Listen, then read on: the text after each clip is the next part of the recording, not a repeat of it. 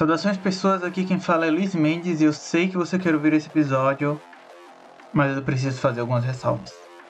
Esse episódio foi gravado com uma certa antecedência e a ideia da discussão era aproveitar o hype do jogo Cyberpunk 2077 para falar um pouco da, da história dele e também da história do gênero Cyberpunk. Como vocês vão perceber, a gente fala muito mais de outras obras que não especificamente o jogo, mas que estão dentro dessa temática, fazendo paralelos também com o mundo real, como essas obras acabam pedindo. Porém, a época em que gravamos foi alguns dias atrás, a gente não tinha noção da, das denúncias que acabaram vindo a serem feitas agora recentemente, no momento que eu estou editando e que eu estou comunicando isso a vocês, nós não tínhamos noção dos casos de transfobia que o jogo comete, o, o desrespeito com as pessoas trans que esse jogo comete. O crunch nós tínhamos alguma noção, porém não tanto, por isso não foi tão debatido.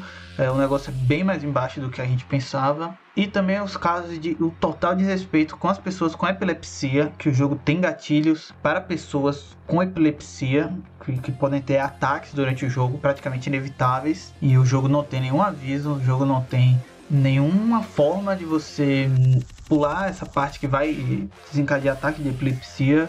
O jogo também tem apropriação cultural de tatuagens tradicionais religiosas dos povos maori e nós não tínhamos noção disso. Então eu acho que o, o Miado de Gato, enquanto um podcast comprometido com uma pauta antifascista, enquanto um podcast comprometido a não reproduzir discursos preconceituosos, discursos transfóbicos, misóginos de todos os tipos de preconceito, eu acho que a gente devia essa explicação a vocês de porque a gente não debate isso no episódio, porque a gente não toca nesses assuntos.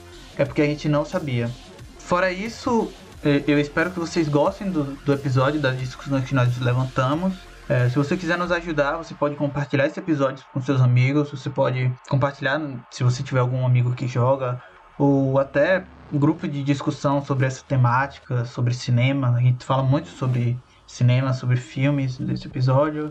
Você pode sempre curtir as nossas páginas nas redes sociais, acompanhar a gente para não perder nenhum episódio, para dar uma força por lá tanto no Twitter como no Instagram, arroba Podcast. E também se vocês quiserem contribuir com grana para garantir que esse projeto possa continuar existindo, possa continuar com essa frequência que nós estamos em dezembro de um episódio por semana, nessa, nessa semana especial, dois episódios, considere apoiar a gente com grana lá no apoia.se barra Podcast. Você pode contribuir a partir de um real e toda ajuda é muito bem-vinda. No mais, espero que vocês gostem desse podcast. Hum, infelizmente tem essa áurea pesada agora parando sobre ele que me deixou bastante triste no momento que eu estava editando. Mas eu acho que a gente levanta bons pontos a serem discutidos, então por isso que eu vou estar lançando. E obrigado.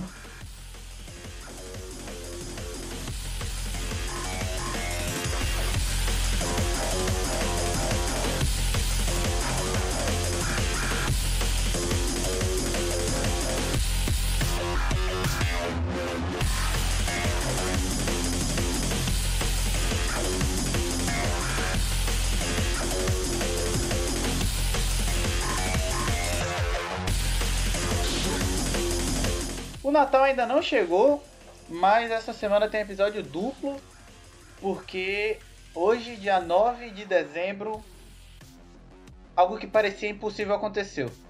Se tudo der certo, Cyberpunk foi lançado. ainda tem alguns dias para CD Projekt Red adiar, mas se tudo der certo, ele foi lançado. E olha só, nós estamos aqui para falar sobre Cyberpunk, mas não apenas sobre Cyberpunk 2077. A gente vai falar sobre o gênero, para contextualizar sobre o movimento dos anos 80, falar sobre tudo que acaba culminando nesse jogo que promete tanta coisa. E hoje a gente está recebendo aqui João, mas João, vou deixar que você se apresente. Conte pra gente quem é você. Ah, eu sou o João, eu sou twitteiro, no momento, que não tem muito mais o que fazer, né? Preso aqui em casa. Formação em Ciências Sociais, Apesar que por enquanto é só o diploma mesmo. E eu estudo uh, direto. Uh, eu gosto dessas leituras mais distópicas, jogo que aborda essa é, perspectiva do futuro, de como pode ser, de onde o capitalismo vai levar a gente e tal. E eu acho que é basicamente isso, né? Pra, pra gente contextualizar, eu acho até que. Até pra quem quer ouvir a gente falar do jogo, e também pra receber, quem não conhece fica meio. O que é esse negócio de cyberpunk que esses moleques de hoje em dia fala tal? É interessante a gente dar uma contextualização de em que momento surge essa tendência, em que momento começa a surgir essa discussão, essas obras, que vai ser mais ou menos lá pelos anos 80.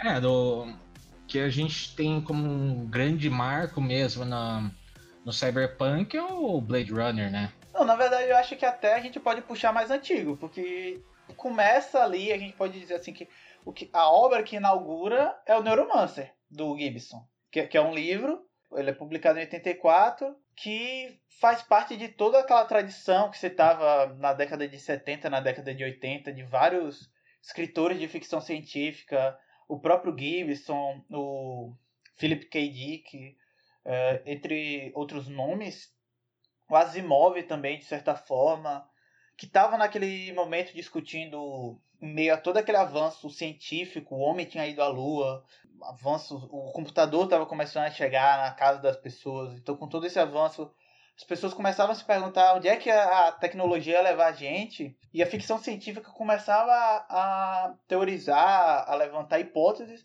e o cyberpunk surge meio que nisso, dentro desse, desse contexto. Sim, é, ainda no, naquela época que veio Star Wars, que aí já estimulou bastante o pensamento, pô, e o futuro, né? O, a própria o ano 2000 estava cada vez mais próximo, e aí dava aquela ansiedade no pessoal de tipo, putz, novo milênio, e aí? O que, que vai ser, o que, que vai representar? Não representou nada. Só virou os números. Eu acho engraçado, é porque tipo, eles estavam achando porque, de fato, você teve uma evolução tecnológica repentina naquele momento. Sim. E tava todo mundo achando que ia continuar subindo no mesmo ritmo. Então você pega as obras de, dos anos 80 que falam sobre o futuro. Você pega Exterminador do Futuro, De Volta para o Futuro, próprio Blade Runner, que todos eles vão colo colocar que, tipo, na década de 2010, 2020, já ia ter carro voador, já ia ter hoverboard, é, IA, tá ligado? E Infelizmente. Não. É a, a, é, a, própria primeira edição do RPG do Cyberpunk era Cyberpunk 2013. Sim. Que a gente viu que 2013 Cyberpunk não teve muito, não. E a segunda foi para quando 2020. Falar, pô, é. É, jogar mais coisas esse ano ainda?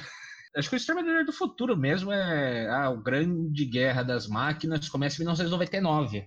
Sim, é em 99. Em 99 você tem o dia do julgamento. É, o dia do julgamento. E a gente via que, tipo, não foi bem assim. A gente tá avançando tecnologicamente e tal. Só que é interessante que o Exterminador do Futuro acerta na net. Uhum. Porque ele aposta lá no, no sistema de inteligência criado pelo, no, pela, pela Força Aérea para proteger e tal, Skynet que de certa forma previu a internet. Sim. Na época, acho que o, o, que, o conceito de internet que tinha era o tal da. Acho que DARPA, que era uma rede militar. Sim. Não, e era muito. Era muito passos lentos. Eu acho que dificilmente, se você dissesse para alguém dos anos 80, se você dissesse que ia ter um carro voador e você dissesse que ia ter uma rede como a internet é, que vai conectar todos os computadores ao mesmo tempo, a ponto que você manda alguma coisa de um lado do globo e a outra pessoa do outro lado do globo vai receber no mesmo instante, a pessoa vai acreditar no carro voador. É o mais provável. Muito provavelmente. Tanto uma, uma coisa que eu, eu gosto de notar no, no próprio Blade Runner mesmo. Você vê o, o estilo dele de ficção científica é bem antiquado pra gente. Os monitores dele, é tudo aquelas TV, monitor de tubo. Hoje em dia a gente olha e fala, nossa, que trambolho. Eu acho que não é nem a possibilidade deles imaginarem que fosse ser tela fina como é hoje. Mas eu acho que era mais limitação técnica. Eles não tinham como fazer uma tela fina. É, então, tudo aqueles negócios de Star Wars, usar os bonequinhos das naves, mexendo no escuro, né? Não tinha, essa tecnologia não tinha ainda, então não dava para viajar tanto. Hoje em dia. Não, hoje a gente tem. CG o chroma key, é, o, o chroma key é a grande chave para você construir qualquer coisa hoje no cinema. Sim. Ah, eu já fiz um trabalho para a escola de chroma key. É, foi bem É, dá pra dizer que foi bem trash, né? Porque, pô, é. Três moleque de 17 anos fazendo um trampo de chroma key. O que, que era o chroma key? Era um, uma lona verde que eu, um dos moleques tinha na casa, né? Mas a gente botou uns vídeos de fundo, umas imagens de fundo, e tipo assim, nada revolucionário assim. Mas já era alguma coisa. É, um, um terceirão assim, falou, nossa, eles fizeram um trabalho onde ele finge que tá numa cidade. Tá, era eu fingindo que tava correndo com um vídeo de uma cidade atrás. Eu acho que isso também seria muito revolucionado se você falasse nos anos 80. Que nos anos 80 Sim. a galera fazia o quê? Na verdade, é interessante até. Porque nos anos 80, a galera passava, colocava aqueles monitores no fundo, passando o vídeo e ator na frente do monitor gigante. Uhum. A gente teve o chroma key e hoje em dia estão voltando com isso.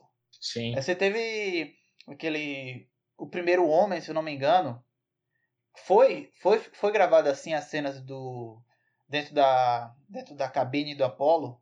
As imagens do lado de fora eram assim e The Mandalorian também boa parte é gravado assim. Uhum. É, vamos tentar traçar assim mais ou menos uma cronologia para quem é para quem tá meio perdido e, e abordar assim, as principais obras para a gente chegar no jogo. É, a gente estava falando de Neuromancer, que foi um livro muito importante. Falou também de Exterminador do Futuro. Não é bem cyberpunk, Exterminador do Futuro, apesar de trazer certos elementos. Tem elementos de cyberpunk, mas eu acho que o que a gente pode dizer que é a grande obra cyberpunk dos anos 80, de fato é o Blade Runner. Sim. De toda acho que pela estética mesmo, porque o lance do cyberpunk, Sim. claro, você tem que ter a parte cyber, né? Que é as. Par, é, os hackers. Geralmente é neon. Sim, o neon, tal, mas é, é sempre, sempre, sempre o fundo, o, o cenário, né? Sendo as grandes corporações. Sim. Você não vai ter uma obra cyberpunk no, na zona rural, por exemplo. Tá, pode ter, mas é, não vai ser todo. Porque você não pode é, abordar cyberpunk sem abordar as multinacionais, a, os grandes conglomerados de tecnologia, tal, e o que e o trabalho que eles fazem nas cidades, tudo aqueles é, arranha-céu gigantesco, tal, que aí eles aproveitam para mostrar os carros voadores passando também. Né? Na verdade, é até difícil a gente entender se a estética cyberpunk é que definiu o visual de Blade Runner ou se Blade Runner definiu a estética cyberpunk. É muito é muito entrelaçado os dois a, a ponto de, de, a gente não conseguir saber direito. Porque quando a gente pensa, se a gente pensar na, na característica estética, é, aqui para os aficionados em cinema, o, o, o mise-en-scène do, de um filme cyberpunk, da, da estética cyberpunk, é sempre a grande cidade, é sempre a megalópole, com muita gente passando, muitas luzes neon, um clima sempre escuro, é como se não houvesse sol, é sempre de noite. E aí você tem as implicações, não necessariamente porque só se grava à noite, mas porque a sociedade em mundos cyberpunks são sociedades em que o capitalismo avançou de tal forma que o mundo se esgotou. Então a questão ambiental também, apesar de muitas vezes as pessoas não perceberem, é um tema que o cyberpunk discute. É, como se esgota os recursos, como você não tem mais é, água potável, como você não tem mais florestas, como os céus estão sempre riscados. O, o Cyberpunk, o segundo Blade Runner, ele vai mostrar bem isso, porque ele já vai ter tomadas fora da cidade, ele vai ter o começo mesmo, que é numa fazenda de proteína, o céu é todo cinzento, você vai ter aquele momento que ele viaja até Las Vegas, que é aquela tempestade vermelha o tempo todo. Então, são todas características que não dá para saber se são, se são do Cyberpunk, foram muito bem colocadas em Blade Runner, ou se Blade Runner definiu como de Cyberpunk.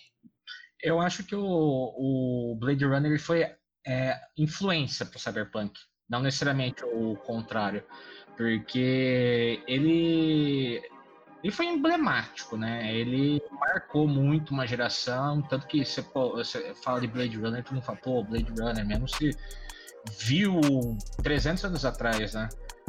Sabe? Eu cheguei até a ver na escola. O professor de história, o professor de ciência levou pra gente ver, sabe? Pra dar aquela estimulada no pensamento. E, e aí ele trouxe tudo aquele negócio lá da, da megalópole, os arranha-céus e tal, e principalmente, pelo menos da, da, da, minha perspectiva, né? Que é a, a, sabe, escancarando assim a desigualdade social. Que vamos dizer que é o punk no cyberpunk, né? É o, o pedinte, morador de rua, o, o vândalo. É, a comercialização do sexo é algo que as obras sempre tratam Sim. e elas tratam de uma maneira, tipo, muito chocante. É muito na rua, sabe? É muito visível. Eu acho que até já para causar um choque mesmo com, com, com a nossa realidade. Sim, são todas cenas assim que não são incomuns. Tipo, você vai, você vai, você sai de noite na, na cidade, você vai ver gente na rua, gente dando rolê, gente quebrando coisa, se prostituta tal. Só que o, no Cyberpunk, isso daí é. Não é tipo ah, alguma, uma, duas vezes por rua. É tipo todo canto. Pela aglomeração de gente. Pra gente agora é impensável uma aglomeração, né? Mas tudo isso, uh, sabe, jogando na cara mesmo a desigualdade social. Todo aquele monte de gente lutando para sobreviver naquela selva de concreto gigantesco, alta pra caramba, e cheia, ou melhor, cheia não, né? Porque são poucos, de multimilionários, multibilionários que vivem assim, ó, no mais alto clamor. Sabe? Toda a concentração de renda é, chegando no, no ápice, assim, uma, uma singularidade de concentração de renda, né? É uma obra que a gente pode discutir mais tarde, mas é, é, é, acho que, eu acho que o grande ponto interessante, porque eu acho que a dificuldade quando você está falando num gênero desse é você sempre apresentar algo novo. Porque ele não é um tipo de gênero que você basta fazer um filme pronto, basta você fazer de qualquer jeito e pronto. As grandes obras que se destacam, elas se destacam porque elas estão sempre acrescentando novas discussões, novos, novas problemáticas a esse gênero. E aí, depois de, depois de Blade Runner, eu acho que o que a gente vai ter de muito importante vai ser agora no mangá, porque o Japão começa a passar também por esse processo de ultramodernização extrema, esse um avanço nos anos a partir dos anos 80, nos anos 90, em que isso começa a ficar muito evidente na sociedade japonesa, é, a bomba nuclear, a bomba atômica de, de, da Segunda Guerra, perde um pouco o foco que tinha nos anos 60 com os filmes de, de Gojira, de Kaijus, e começa a entrar essa cena cyberpunk, e você vai ter obras como Akira, você vai ter obras como Ghost in the Shell, que eu acho que vão ser os próximos referenciais para a gente nos anos 90, que, que vão acrescentar também novas discussões para a obra. E a gente chega no grande cyberpunk dos anos 90 também, que é outra obra que hoje em dia, se você for ver, você pegar uma pessoa que nunca viu, você dá para essa pessoa assistir, ela vai ver um bocado de clichê. Só que não era clichê. Ele fez clichê, que é Matrix. É, sem dúvida nenhuma. De tudo que o Matrix trouxe de, você tá numa simulação, de você ter um plug na, atrás do pescoço, num mundo real dominado por máquinas, programas de computador assassino. Hoje a gente fala, nossa, que velho. Mas é porque Matrix deu a luz a isso, né? é, na verdade, agora parando para pensar, você citou esses elementos, é meio, foi meio que um, um shake, na verdade, de outras coisas que já estavam nos anos 80. Porque esse negócio do cara preso numa realidade virtual, você tinha em Tron. Ah, Tron, verdade. É, esse negócio da, das máquinas você tinha em Exterminador do Futuro. Então, na verdade, eu acho que ele soube casar. Não é como se só pegasse um bocado de coisa, misturasse e vamos ver se dá bom. Eu acho que ah, o grande feito das irmãs por trás desse filme foi construir tudo isso de uma forma como a gente não tinha visto ainda. E trazer isso tão impactante. Porque em, em Tron a gente sabia que o cara estava preso na realidade virtual. Só que em Matrix, a gente é tirado disso. A gente tira o plug. Aquelas, é, é, é, é poderoso o momento que o Neil acorda, porque é a gente também acordando é, dentro do filme. A gente não sabia ainda. Hoje em dia já sabe, todo mundo. Todo mundo já sabe o plot de, de Matrix. Mas em 99, ninguém sabia. A galera ia pro cinema para querer saber o que era Matrix. Porque a campanha de marketing era não divulgar. É, o grande segredo em 99 que hoje todo mundo sabe. Ah, jura? É. Mas, na, pô, na época mesmo, fala, nossa, como assim? Você pensa que, ah, lá, o personagem do Neo e tal. Só que aí chega o um momento, ele acorda, ele tá é, sem roupa, careca, num líquido esquisito, e tipo, aquele é ele mesmo. Ele falou, como assim? Sabe?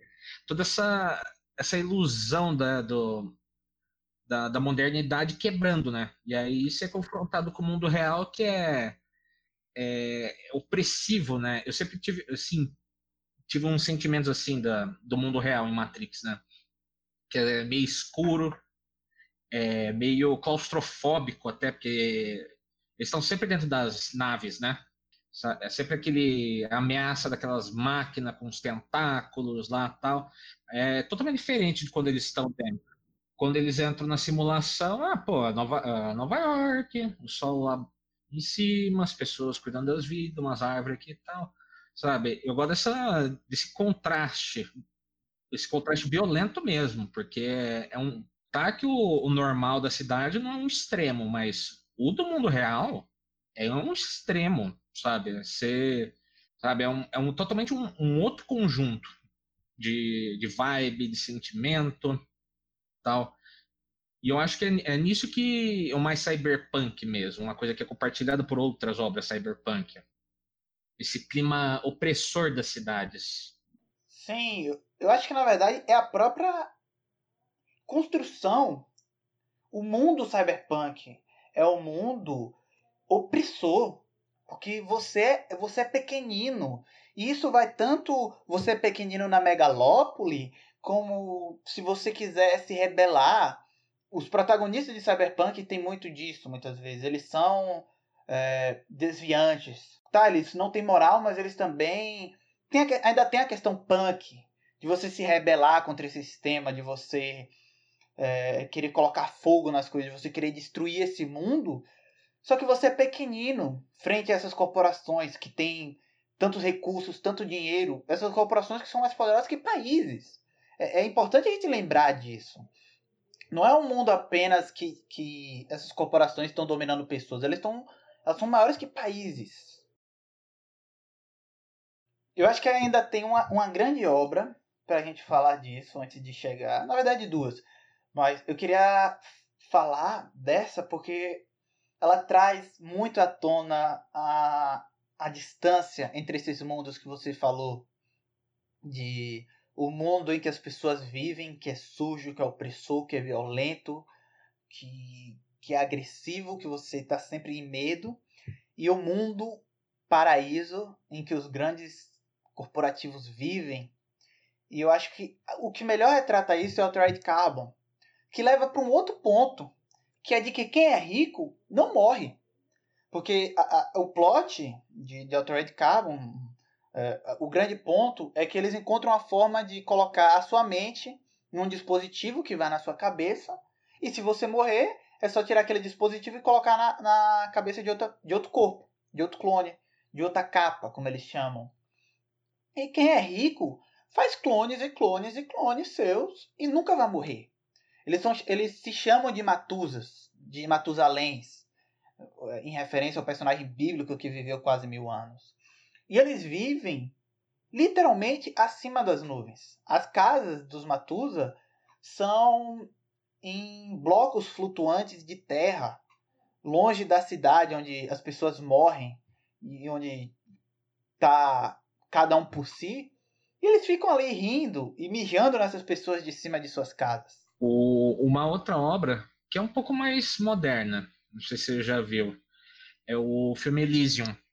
É, também dialoga muito com isso, né? É, da, inclusive essa é, dicotomia, né, de quem está embaixo, no caso na Terra, e quem está em cima, no caso na estação Elysium. Quem está na Terra, né, né, uma grande periferia que a Terra se tornou, né, onde todo mundo é pobre, ninguém tem acesso à saúde, ninguém tem dinheiro, todo, não tem direito trabalhista nenhum, tal. Enquanto o pessoal em Elysium, os ultra ricos, assim, tal, tem um sistema de saúde automático e, assim, praticamente perfeito. Você bota a pessoa lá na, na, nos autodoc deles lá, reconhece qual é o problema, ah, osso quebrado, doença tal, tal, tal, o autodoc vai lá, pum, pum, pum, resolvido. Sabe? É melhor medicina possível, que ninguém no planeta tem acesso. E, e é muito sobre isso. Dessa divisa social extrema, né? Que a gente, a gente tem nos dias de hoje, só que hum, não é todo mundo que percebe, né? É claro. Mas num, numa obra dessas, no Cyberpunk, é assim, não tem como negar. Você é doido de falar que ah, não tem desigualdade. Tem pra caramba. Não, na verdade, é, a desigualdade é o ponto em que a empresa se torna mais poderosa do que um país. A gente já vê isso hoje, na verdade. Se pensar no lucro que a Amazon tem, é maior do que, poderia dizer, PIB talvez de metade dos países. Você pegar assim, individualmente países da América do Sul, países da África, é capaz de ser maior, tá ligado? De boa parte dos países. O lucro que uma Amazon, que uma Microsoft tem. É mais pura realidade e, e é estranho você pensar como você tem grupos que acham que a, a gente falando mais especificamente, você tem ANCAP por aí dizendo que o, o mercado se autorregula, que se você não tiver um Estado. Também a gente não é aqui a favor de Estado, o Estado tem que botar fogo no Estado também, porra, porra de Estado. Mas, tipo, a própria ideia de anarcocapitalismo, que é, tipo, é absurda, porque, por essência, o anarquismo é socialista, mas ainda que, que existisse essa possibilidade, você acreditar que há uma autorregulação é, é ridículo. Porque o que, o, que, o, que, o que a gente percebe, o que é inegável, é que as empresas vão formar conglomerados, vão formar monopólios, e você vai ficar refém dessas empresas, que só visam lucro. Ela não, não se importa com o direito trabalhista. Você pode morrer de trabalhar e ela vai preferir contratar outro cara do que pagar seu plano de saúde, porque um dos dois é mais barato. E, e que é a coisa mais comum do mundo que a gente tem, né? Empresa burlando as coisas.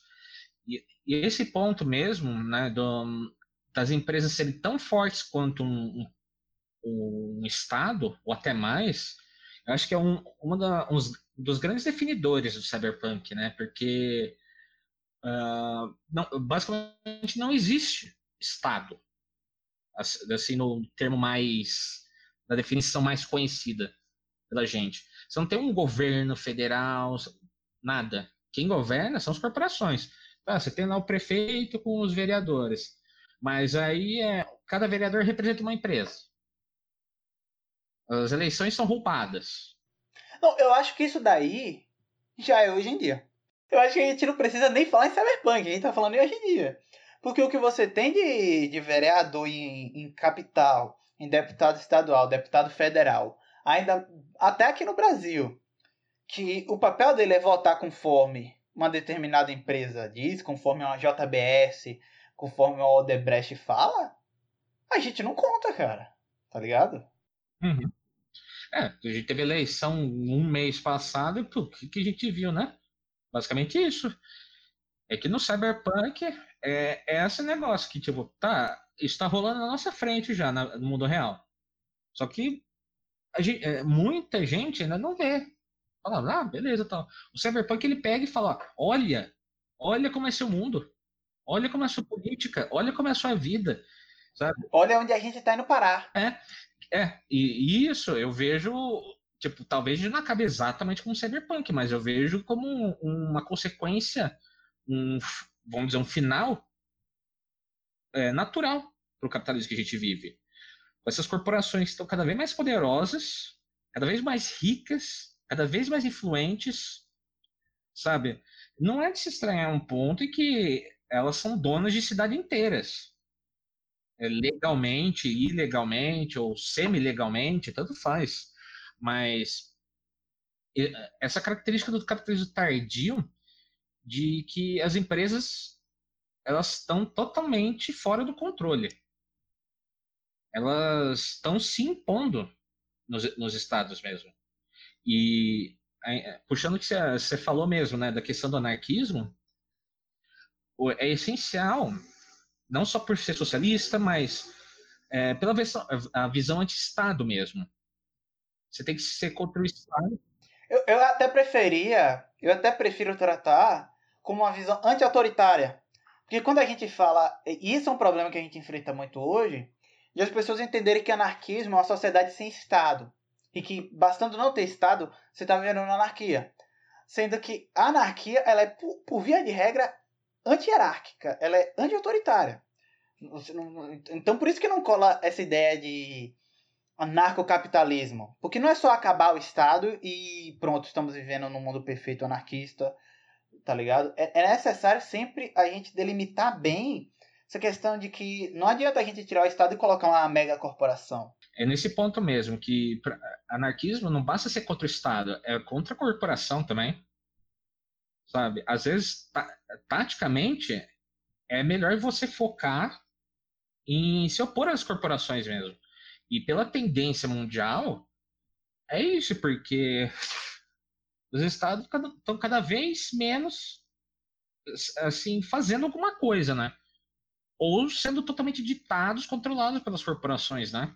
Uma Exxon da vida, ou a Amazon mesmo, que sabe, a, tá até influenciando a legislação na França, se não me engano, não vou lembrar de, da história agora. Mas elas, as corporações estão cada vez mais mexendo na, na política. Sabe? Essa esfera de público-privado está sumindo. Essa questão, por exemplo, acho que algo que exemplifica bem, e como também eles têm feito um trabalho muito bom para maquiar isso, no meu entender, é a briga do 5G. Porque como é que vende? Como é que as pessoas estão vendendo? É como se fosse os Estados Unidos tentando lutar contra a, uma tecnologia chinesa que vai ser usada para espionar os dados das pessoas e que por isso nós temos que não aceitar esse 5G chinês. Só que na verdade é uma questão de que são as empresas americanas, são as empresas estadunidenses que querem o direito de espionar nossos dados. Eles não querem competir com, com as empresas chinesas espionando nossos dados. Eu não estou aqui dizendo que as empresas chinesas não vão espionar nossos dados. Elas vão. Porque dado é dinheiro. A gente não tem muito essa, essa noção de, de, de quão importante os dados são hoje, mas os dados, por exemplo, a Google ganha muito dinheiro com dados. Facebook, meu Deus do céu. O que o Facebook lucra vendendo dados dos usuários, a gente não tem noção. Então a China está querendo entrar nesse negócio também. E o que está acontecendo é que as empresas estadunidenses estão se sentindo incomodadas e estão usando do governo para dizer que, que é uma questão de segurança nacional, que tem que proteger o cidadão da espionagem chinesa, sendo que é uma, entre aspas, uma guerra corporativa. É uma briga de empresa, uma briga, uma briga do capital, né? Porque a gente não pode esperar que o, o capitalismo ele seja unificado. Inclusive, justamente a ideia dele é esse lance da competição, né?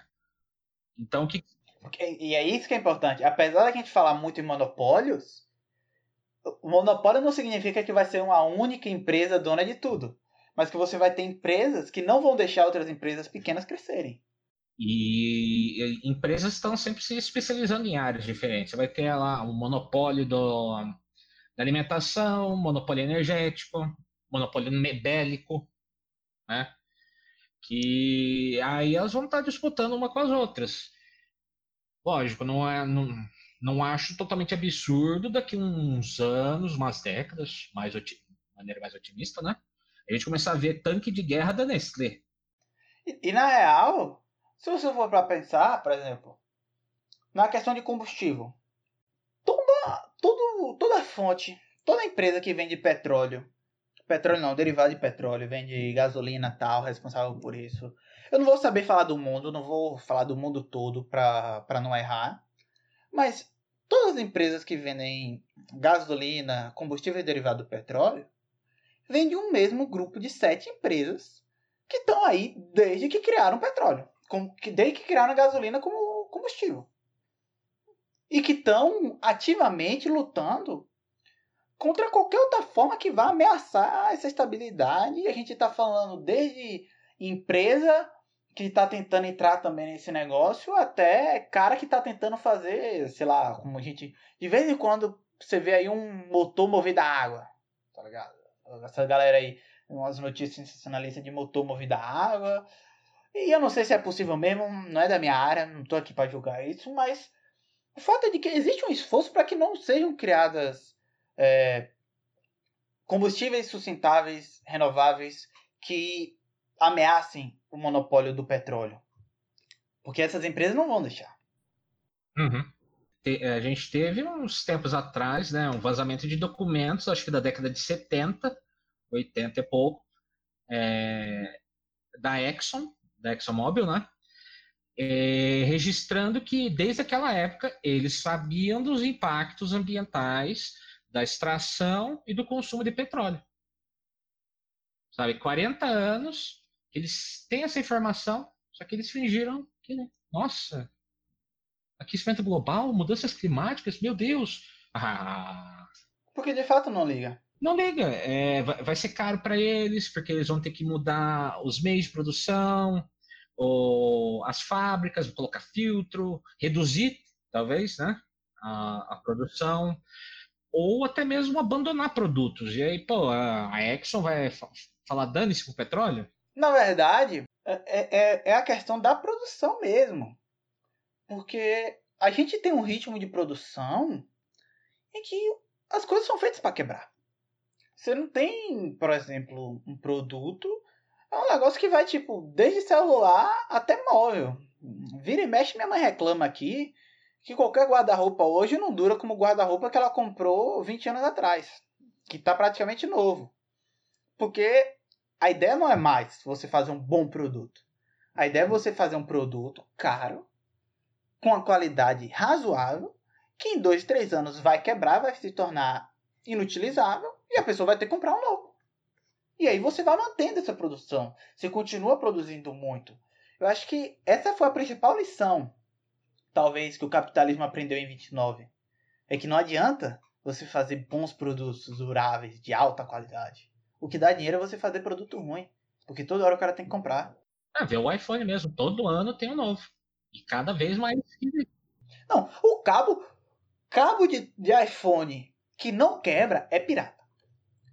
Se o cabo de iPhone não tora, não rasga, não dá nada, é pirata, pô. Pode ter certeza. Totalmente. e falando em iPhone, você ainda tem aquela questão agora, e um exemplo perfeito, que é a do carregador. Porque o iPhone, não está vindo mais com a fonte do carregador, porque eles estão dizendo que já tem muitas fontes no mercado e seria é, não ecológico você continuar produzindo essas fontes e mandando com todo celular novo, porque as pessoas trocam muito celular e tal. Só que o que eles não contaram é que as fontes antigas elas teriam entrada USB. A nova fonte, o novo cabo que vem com o novo iPhone, é um cabo com uma saída tipo C, então, a fonte nova que eles estão vendendo é uma fonte tipo C. Você diz que está fazendo isso por causa da ecologia. Só que você muda a entrada para a pessoa ter que comprar o, o, carregador separado. E é, pô, é. Como que você defende uma empresa dessa, né? Tipo, pelo amor, sabe, é, ela tá cuspindo na cara do consumidor, sabe? E aí a pessoa vai lá e defende. Ah, pra mim não dá não. Não, não dá. Do jeito que eu vejo, eu acho que essas empresas elas estão muito acomodadas. Cada vez mais acomodada, tranquilo, que a gente pode vender qualquer coisa. Sabe? Vai tirando função, vai tirando parte, vai vagabundeando tudo e tal. Porque ah, o pessoal vai comprar mesmo. Só que aí, quando tem retaliação, né? Do consumidor. O pior é que nem adianta a retaliação, porque a galera defende ainda. Você tem gente dizendo que estão tentando boicotar a empresa. Dizendo que o Procon tá errado. De querer impedir a, a, a Apple de fazer, de vender isso no Brasil. Ah, que, que pena. Ah, e o Procon mexendo nisso. Falo, cara. Graças a Deus que ainda tem alguém com juízo nesse país. para dizer que eles não podem aqui. É que, pelo amor de Deus, nossa, se a Apple lançasse. Nessa hora o russomano não aparece. Pois é. Como que você perde seu tempo justificando, não, eu quero que ela me explore sim. Me explora, Apple. Me explora. Cara, você acha que é, é, é isso a liberdade? Uma bota com uma marca específica pisando em você? Isso é liberdade? Porque a, pra mim não parece não. Isso aqui é, é, é foda, né? É qualquer coisa. É, é a liberdade de ser explorado. É a única liberdade que a gente tem no capitalismo. A liberdade, pô, pra gente que é anarquista, como que a gente vê liberdade? Liberdade é você viver sua vida. Você não morrer de fome, ter acesso às coisas, mas principalmente tipo, você poder viver sua vida. Você não vai morrer trabalhando, você não vai ter que. Liberdade é a dignidade de vida, a vida digna. É, a oportunidade é uma vida digna. Ou melhor, até a garantia dela, né? Sabe? Enquanto essa gente que se diz liberal, ah, não, eu sou a favor da liberdade tal. O que, o que, que é a liberdade? A, liber, a liberdade é você tomar no seu cu todo dia. De vários jeitos, vários tamanhos diferentes. Porque, porra, ah, sabe? E o pior é que é isso. Pra gente, a gente falando aqui, é super óbvio. Que, como isso, isso é ridículo, isso é patético. Não tem nada a ver. Só que, para essas pessoas, as pessoas que estão ao redor, nem sempre. Sabe, nem sempre. É, é tão naturalizado essa submissão às corporações. O direito pela exploração. É. Hoje mesmo, hoje teve uma discussão no Twitter, porque postaram um vídeo de uma mulher ensinando como é que você conversa com sua empregada doméstica. Como é que você ensina ela a limpar o, a TV. Eu acho que tu deve ter visto. E aí, eu fiz a terrível escolha de olhar os comentários e a galera falando, tipo, não, empregada doméstica também é um trabalho. E trabalho você tem que deixar o cliente satisfeito. A galera tá disposta a tudo para normalizar a exploração, tá ligado? E é muito numa ideia de que ele também se beneficia. Porque ele se entende como uma parte que tá tendo seus direitos garantidos de certa forma. É, sempre numa lógica, né? Que tem aquele. Uh, fala que quem defende isso é o são milionários temporariamente envergonhados. Exploração, mas é porque eles não estão explorando ainda. Mas eles vão. Porque o sonho dele é estar tá lá. É. Ele, ele fala, ó, pode pisar nos outros com a bota, porque um dia eu vou estar com a bota. Mas acho que, deixando um pouquinho de lado a vida real. é, é, dentro do cyberpunk. A gente tá falando de cyberpunk ainda. É. Deixando um pouco de lado a vida real, e voltando aqui, eu acho que já dá. A gente começou a traçar aí, falar de guerras corporativas e tal. E dá para entrar um pouquinho na, na lore, na história do próprio Cyberpunk, porque ele tem alguns pontos bem interessantes. Uhum. É, e, e, um dos mais interessantes que eu acho é que você tem uma crise em 94 nesse universo, porque os Estados Unidos está mexendo no, nas finanças da Europa e o que acaba acontecendo é que eles perdem o controle de boa parte dos Estados Unidos a oeste do Mississippi. Então toda aquela costa de São Francisco, Las Vegas, é, Las Vegas não é exatamente na costa, né? Mas Los Angeles, aquela de, da Califórnia, ela é dividida e, e, então eles perdem o controle e o que acaba acontecendo é que aquele estado racham.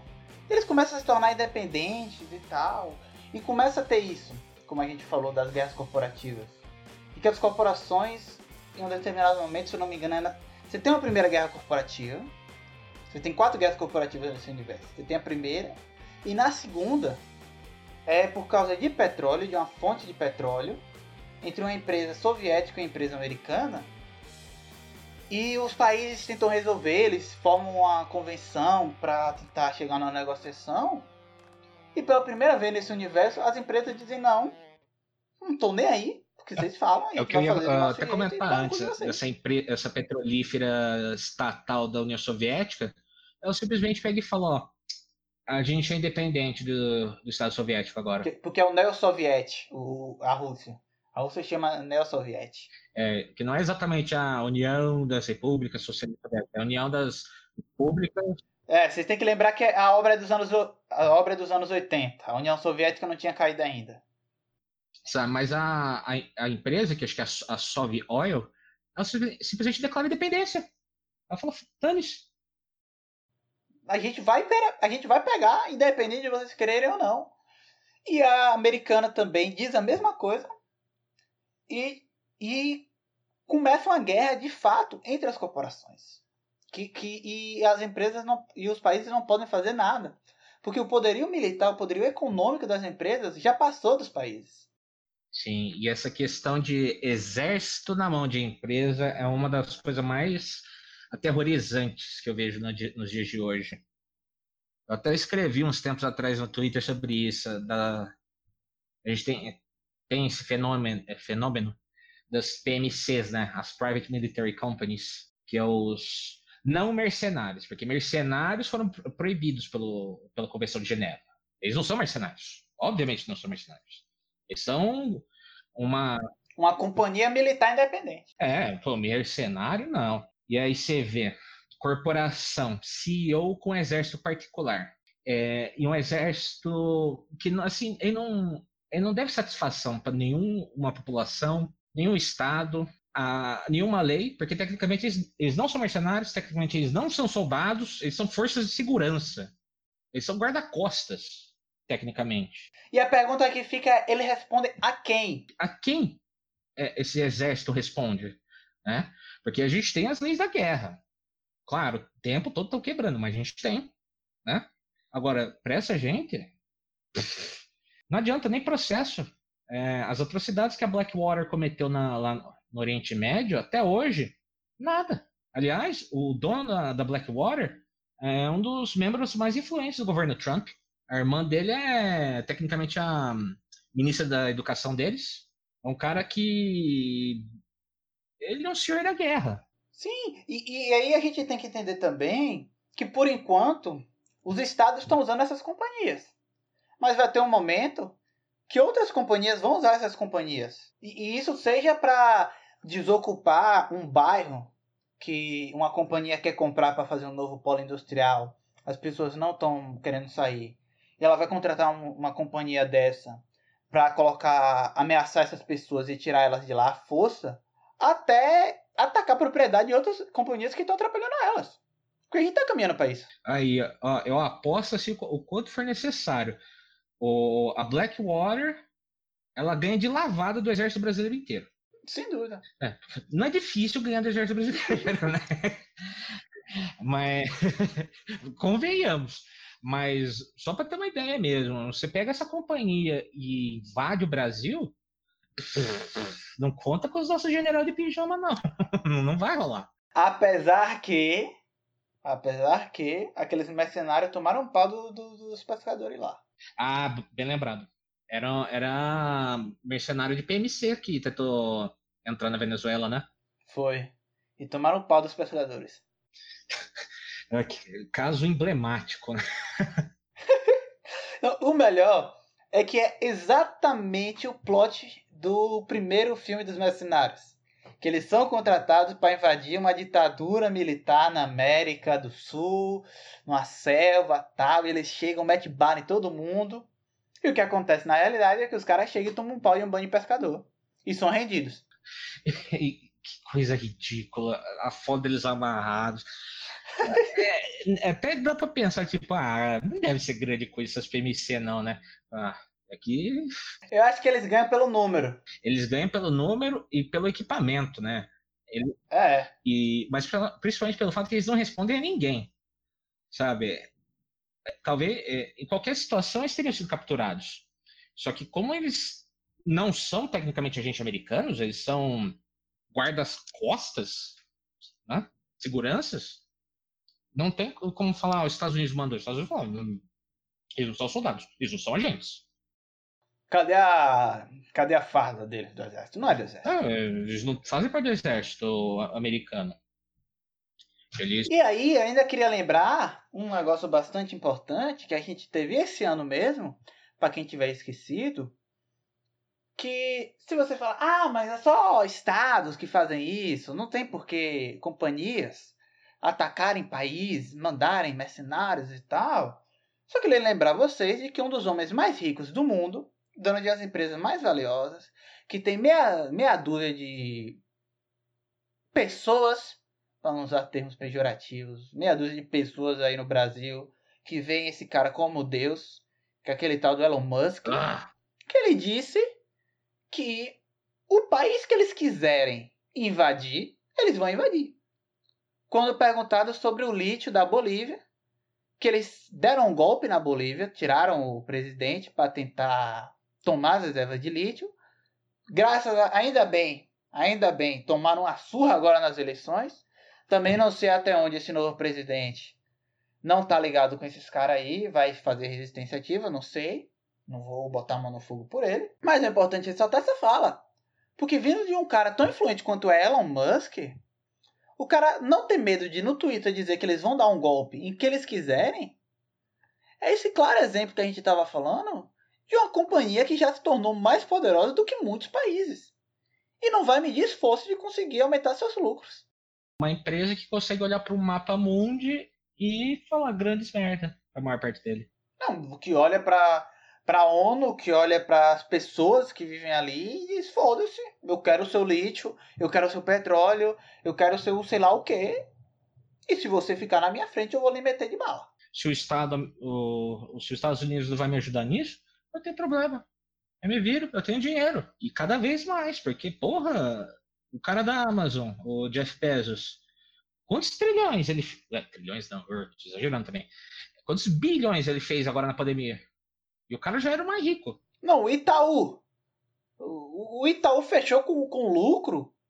Ele teve uma diminuição do lucro, salvo engano, em um semestre aí. E foi tipo 26 milhões. Porque tava em queda. Tá ligado? Imagine se estivesse em alta. E você vem me falar. É um crime, vandalismo contra banco. Tem que botar fogo em banco.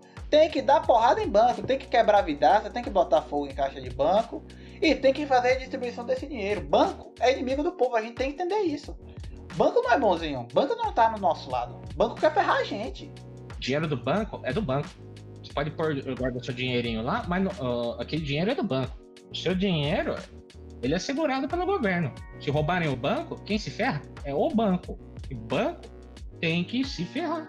Eles fazem dinheiro porque de dinheiro. E aí fica toda essa choradeira, ai, quebrou vidraça. Ah, que bom. Pelo menos, uh, que bom, na, na, na verdade, tem que quebrar mais para ver eles tirar mais dinheiro do que cabe no bolso deles, né? Porque aquilo é nada. Né? E também não é dizendo assim que, que quebrar vidraça vai mudar o mundo. É importante destacar isso aqui. A gente não tá falando que quebrar vidraça vai mudar o mundo. Mas que é uma manifestação legítima de revolta do povo. Quando, por exemplo, a questão do Carrefour. É uma manifestação legítima quebrar o Carrefour e tocar fogo. Você tá mais preocupado com uma loja do que com a vida das pessoas que o Carrefour mata? Porque não foi só o, o, o, o Beto. O Carrefour já matou antes. O Carrefour escondeu o corpo de um funcionário para não parar a loja. Quanta, quantos casos assim aconteceram esse ano já, né? Dois, três? E, e não para, e não vai parar. Não para, não para. Vai, sabe, é terrível pensar, putz, quanto tempo até o próximo? É. Porque isso daí, é uma, isso daí é uma regra, não é uma exceção. É a forma de funcionamento. Sabe. Você tem que entender que essas empresas de segurança que você tem no Brasil é uma empresa de PMs para pessoas que não que ou são PMs e querem ganhar dinheiro extra ou não conseguiram entrar para PM ou foram expulsos da PM e tem essa necessidade de, de, de serem violentos, de, Uhum. de usarem de uma situação de poder para abusar e para atacar outras pessoas, para violentar, para poder extravasar essa violência. E o modus operandi é matar primeiro e perguntar depois. E acabar não sendo punido por isso. Porque para compensar, nossa justiça é ridícula, né? Porque não é um desvio de conduta. É a conduta. A conduta é matar. A polícia militar brasileira é um órgão de extermínio da população negra. Não tem outro nome. É, é um, um agente de extermínio. É. Polícia em lugar nenhum já é grande coisa, né? Porque polícia não é para defender a vida, polícia é para defender a propriedade. É para garantir a manutenção da estrutura social vigente. E nesse caso mesmo do, do Carrefour, sabe, gente horrorizada, nossa, mas para que quebrar loja assim, tal? Eu falo, porra, simplesmente pelo fato que uma propriedade não vale mais que uma vida. É, é tão óbvio, mas é tão, sabe, tão necessário a gente lembrar as pessoas disso, né? E, e serve até também para apontar justamente essa ironia. Dizer, olha, você está reclamando, você está julgando a gente culpado, você está se incomodando bastante com o fato da gente estar tá quebrando vidraça.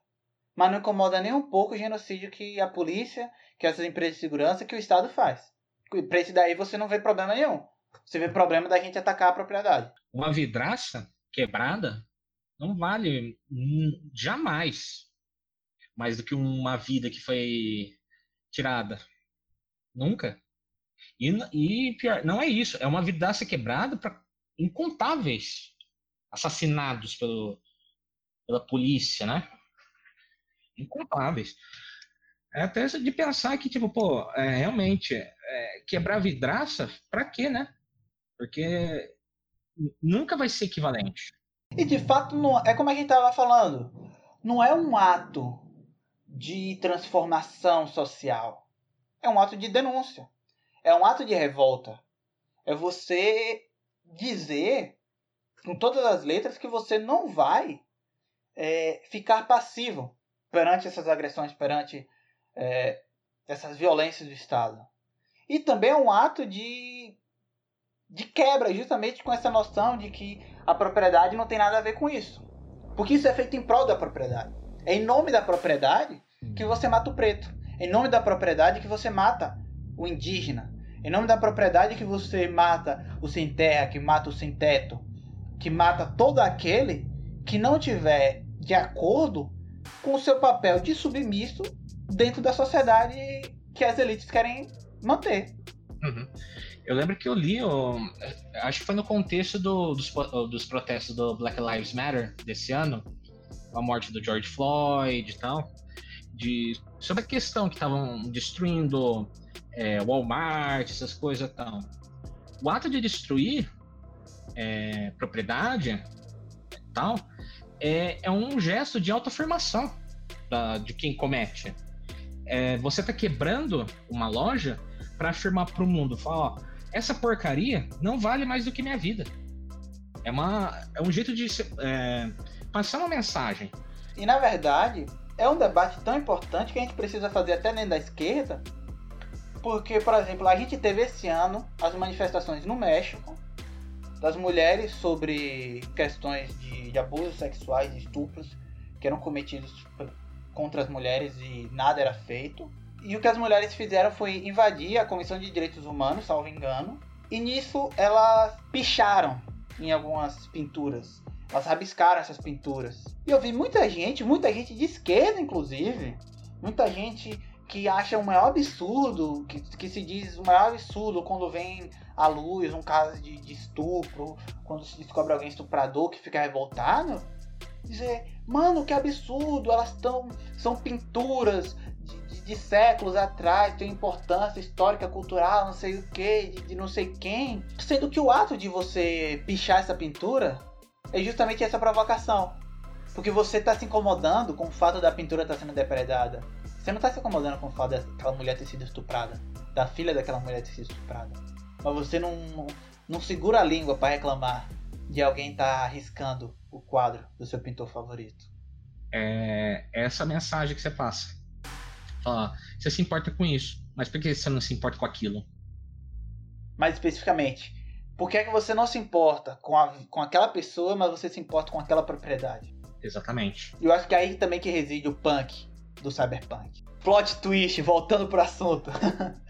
é, eu acho que por mais que tudo que a gente está falando é coisa moderna, é tudo do, do, cyberpunk. Não é, não é um absurdo se a gente falar que no cyberpunk mesmo, esse, os punks, né, no caso, é, em serem renegados, marginalizados daquela sociedade opressora e tal, os gestos, uh, os atos que eles cometem são reafirmações. Falar, essa porcaria não é mais importante do que eu. São pessoas que daquele sistema não, não, não sentem que elas estão assim vivendo, que elas são relevantes. E aí, portanto, elas vão lá, ah, enfrentam as corporações, enfrentam o polícia tal, uma tentativa de afirmar olha eu aqui, eu sou mais importante do que qualquer tijolo que tem nessa cidade.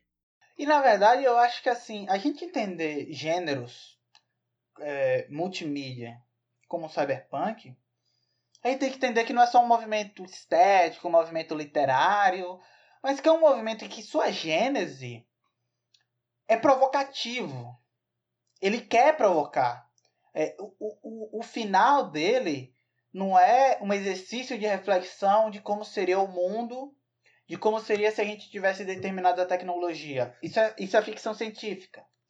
O cyberpunk, o, o, o âmago do cyberpunk é a discussão de, de como vai ser a sociedade frente a essas tecnologias, de como vai ser as representações sociais, de como as pessoas vão se entender, qual a importância que as pessoas vão ter.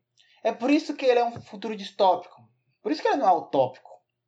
Ele é distópico justamente como uma denúncia de que a gente está caminhando para esse caminho. A gente vai ficar, acabar ficando desse jeito. É, olha isso daqui. Ele, é, a gente pode até entender que ele vai para um exagero para criticar o que a gente muitas vezes não percebe.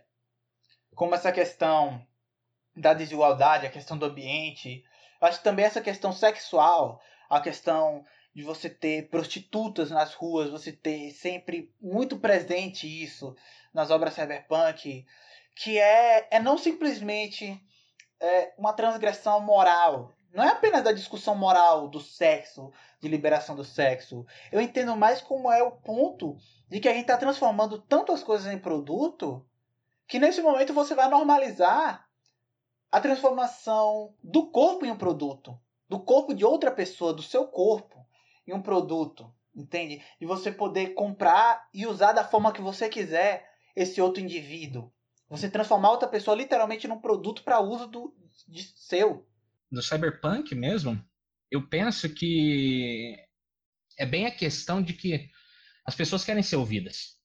As pessoas querem ser ouvidas. Os, aquelas que enfrentam as corporações, os sistemas, porque parece que é, toda aquela, aquela tecnologia, toda aquela desigualdade, aquele peso, a polícia batendo na, na sua porta, tal, aquilo te cala. O que as pessoas querem fazer, elas querem ser ouvidas.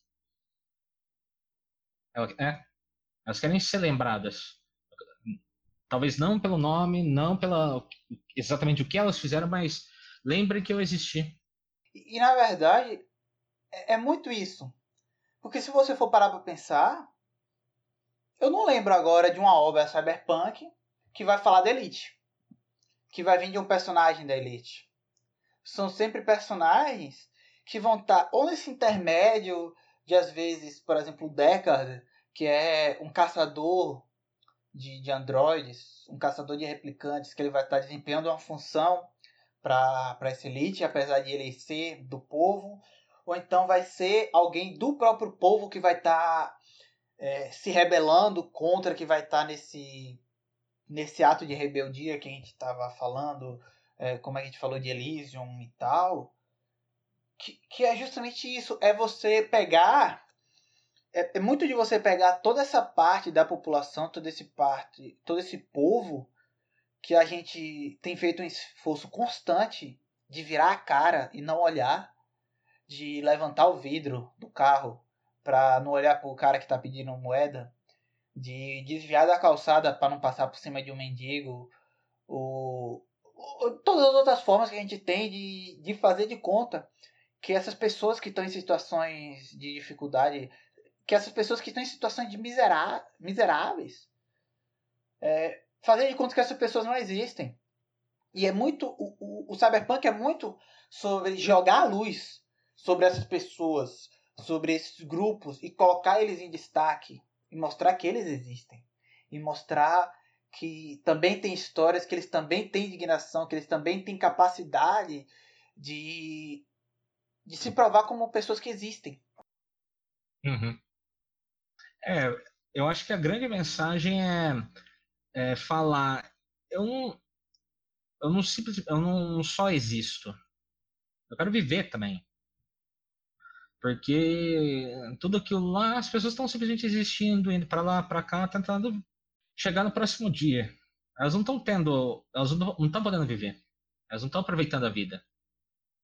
Sabe? Eu acho que o grito da, dessas pessoas é esse. Eu quero viver, não apenas existir. É, eu admirava um mundo novo de Aldous Huxley. Que você tem o Soma, que é uma droga que deixa você legalzão, deixa você se sentindo bem. Então, você chega em casa do trabalho e você quer desligar disso porque você tá naquela rotina e você precisa se sentir bem de alguma forma.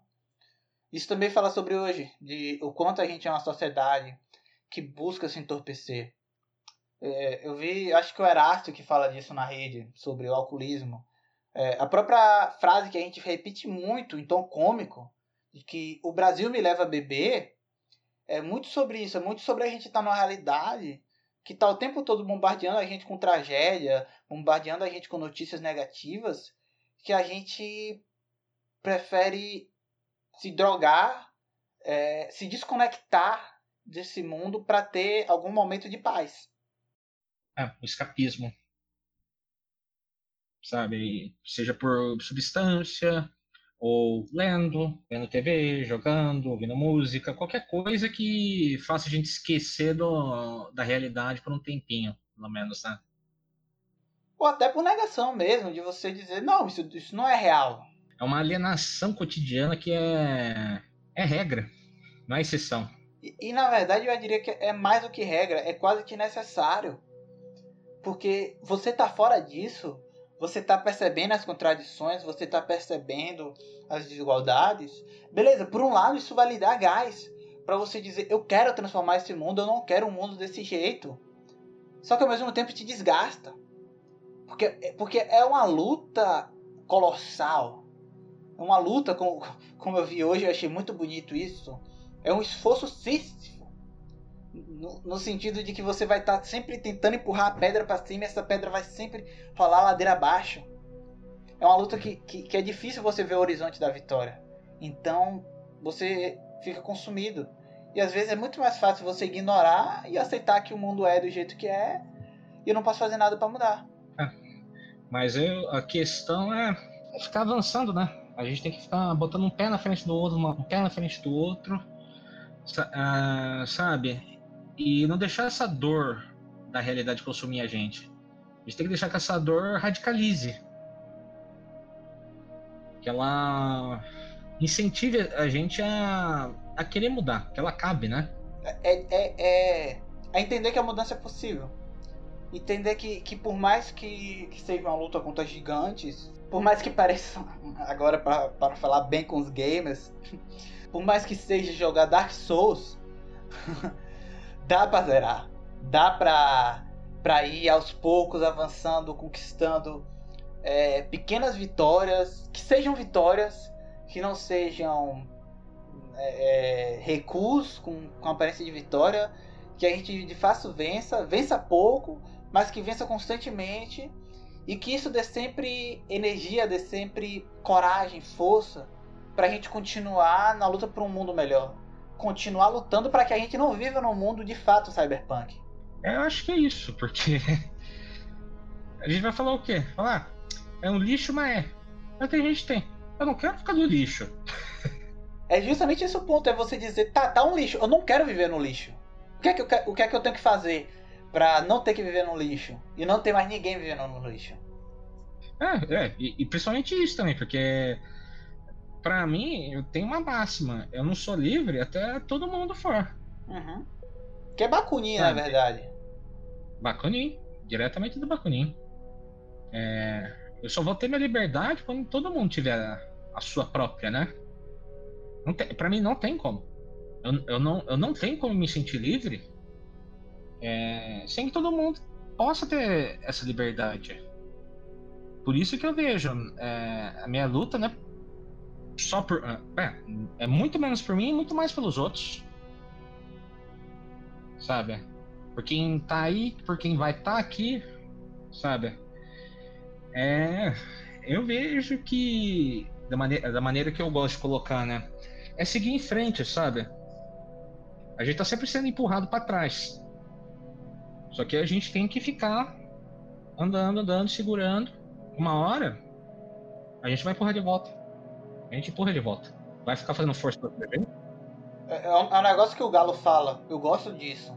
Que o Galo fala. O Galo, o Galo do, do entregadores antifascista ele fala que o trem só vai partir quando todo mundo entrar. Só que enquanto o trem não parte, a gente tem que segurar a onda. E a gente tem que estar tá lá pra, pra incentivar que esse trem saia. A gente tem que ir lá fazer, fazendo trabalho de base, a gente tem que ir lá fazendo militância. E eu tô falando militância não no sentido, cara ouvinte, de tá na internet postando coisa, não, eu tô falando militância de construção real, de transformação.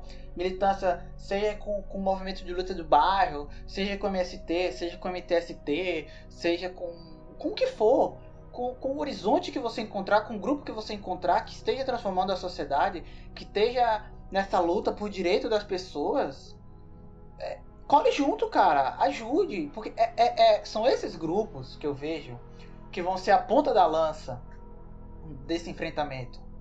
É, seja no campo, seja na cidade, não vai ser um indivíduo.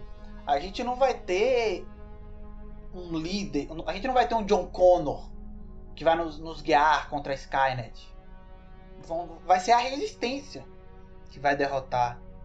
A gente precisa de todos juntos, lutando juntos, por um futuro melhor para todo mundo. É, e a organização é a ponta da lança e o escudo ao mesmo tempo. Não, não tem escapatória. Sozinho, o que, que a gente faz, né? Ainda mais porque não é uma luta sozinha, né? Não é uma luta por mim, é uma luta por todo mundo, porque tá perto de mim.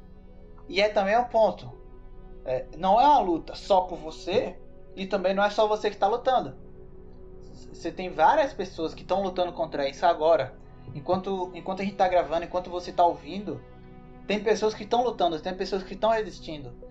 Tem pessoas que estão dizendo: aqui você não se. Aqui, capitalismo, você não se cria, aqui você não avança sobre a gente. Aqui é seu limite. E o que a gente tem que fazer, o que a gente tem que fazer é colar junto, ajudar esses movimentos, é, é, dar apoio nesse movimento, participar desse movimento, para que esse limite onde o capitalismo não se crie aumente, avance. A gente tem que manter essa linha em constante avanço até a gente derrotar o capitalismo de uma vez por todas. E isso que é radicalismo. Uhum. Não é o Boulos. polêmica, polêmica. Polêmica. Não, mas é, vamos ser bem sinceros. É. A, a, mídia chamando o Boulos de radical falou: olha, se ele é radical, o que, que eu sou? Não, e na verdade, se eu me engano, tipo, antes mesmo de terminar a eleição, quando o Boulos estava começando a ganhar muita popularidade, até empresários começaram a declarar apoio.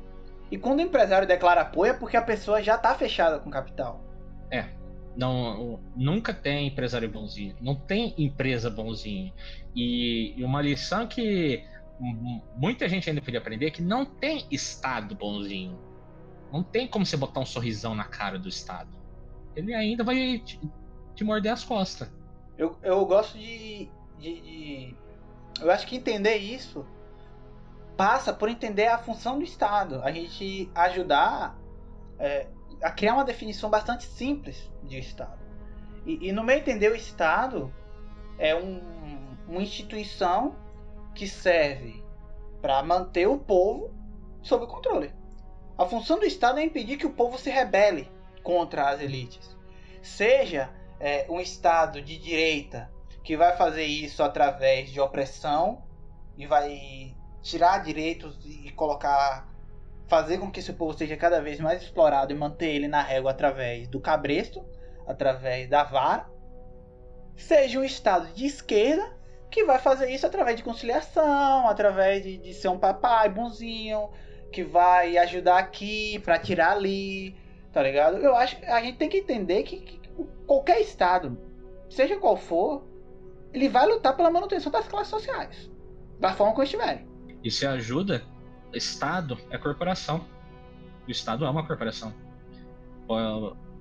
Não tem, é, não tem outra definição. Por isso que eu falo, é, reforço, aliás, né? É uma luta contra o Estado e uma luta contra as corporações.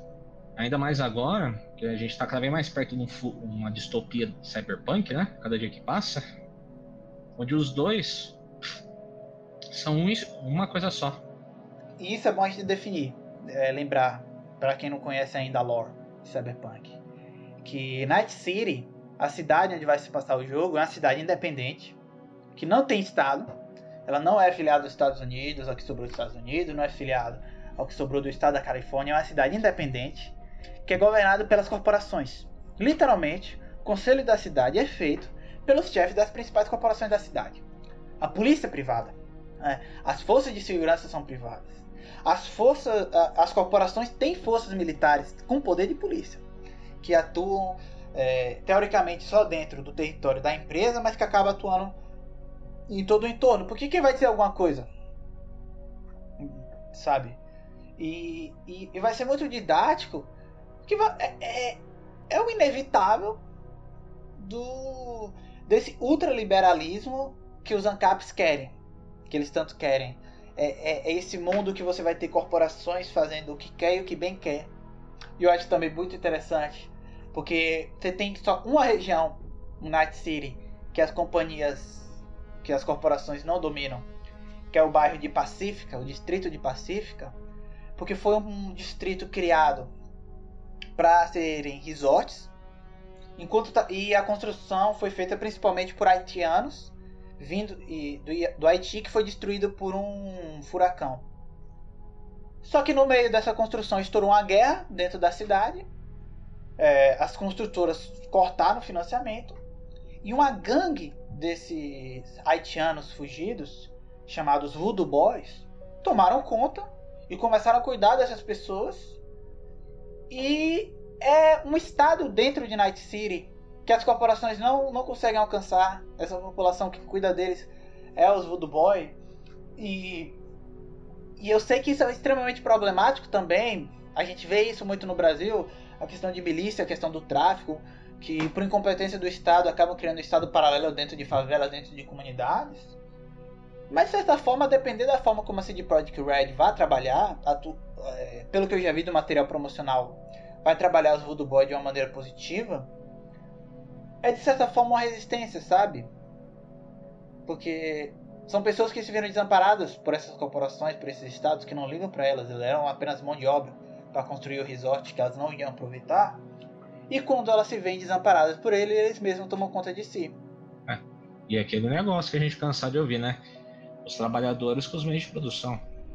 É, a gente também não sabe ainda se, se, se é uma comuna, eu acho que não é uma comuna. Mas até pela dinâmica do, do momento que, que sai ali, eu não sei se a, se a CD Projekt Red ia ter culhão de botar uma zona autônoma com, é, socialista, comunista é, em um jogo com, com a abrangência que vai ter, eu acho que não. Eu acho que ainda vai manter certas estruturas de poder e tal. Mas fala muito sobre a importância que o povo pode ter para a construção dessas comunas, construção dessas zonas autônomas. Algumas até a gente até viu em Seattle, Seattle. se eu não me engano. Uhum. A zona autônoma de Capitol Hill. A, a Chas, né? É, Matias. É que agora eu só lembrei do, daquela piada agora do Zona Autônoma Temporária lá do vídeo. Da Tina. Tá. Esse vídeo da Tina também é outro que tá dando um bafafá no Twitter, amigo. Que tá. eu só tô dando risada. Porque, na moral. Acho melhor a gente nem comentar, porque. Oh, apitou aí, ó. apitou. Deu o nosso horário. Acho que já foi assim um sinal, sabe? O sinal assim de que tá bom o papo, não vamos entrar nesse assunto. É falou um aviso divino. É. é são as inteligências artificiais. É, as inteligências artificiais estão nos informando que os dados dizem que não é bom a gente falar disso. É, e também, pô, Cyberpunk, cara, tá, é hoje. É, é hoje. É hoje. Então, terminando esse episódio aqui, saiba que se for por volta das nove você já pode, se tiver um PC que rode, É, você já pode lutar contra as corporações e ser a favor da democratização da cultura, pirateando esse jogo. É um jogo sem DRM. O que é uma DRM? DRM são os programas que protegem jogos de pirataria. Então exerça seu direito enquanto cidadão quebrado num país em crise de não pagar 250 reais em um jogo eletrônico. Pirateie, baixa aí de graça em, em sites de torrent. Jogue, aproveite, discute isso com qualquer ANCAP. Jogue na cara dele que Cyberpunk é sobre como ANCAPs estão totalmente errados. E, João, quiser fazer um encerramento, eu vou deixar para você. Quiser deixar suas redes sociais, uma mensagem de, de esperança, de jogatina. É, acho que a gente falou bastante. Deixar para qualquer coisa me acompanharem no, meu Twitter, Anarcantropos. Eu lá geralmente tem umas opiniões mais ou menos, tem umas piadas não muito mais ou menos, umas treta pior ainda, mas ah, dá pra tirar umas coisinhas de útil lá, né? Que até. Mas garantimos que as tretas são constantes. Eu sou um pouquinho impulsivo. Um pouquinho. Mas valeu. e é nóis.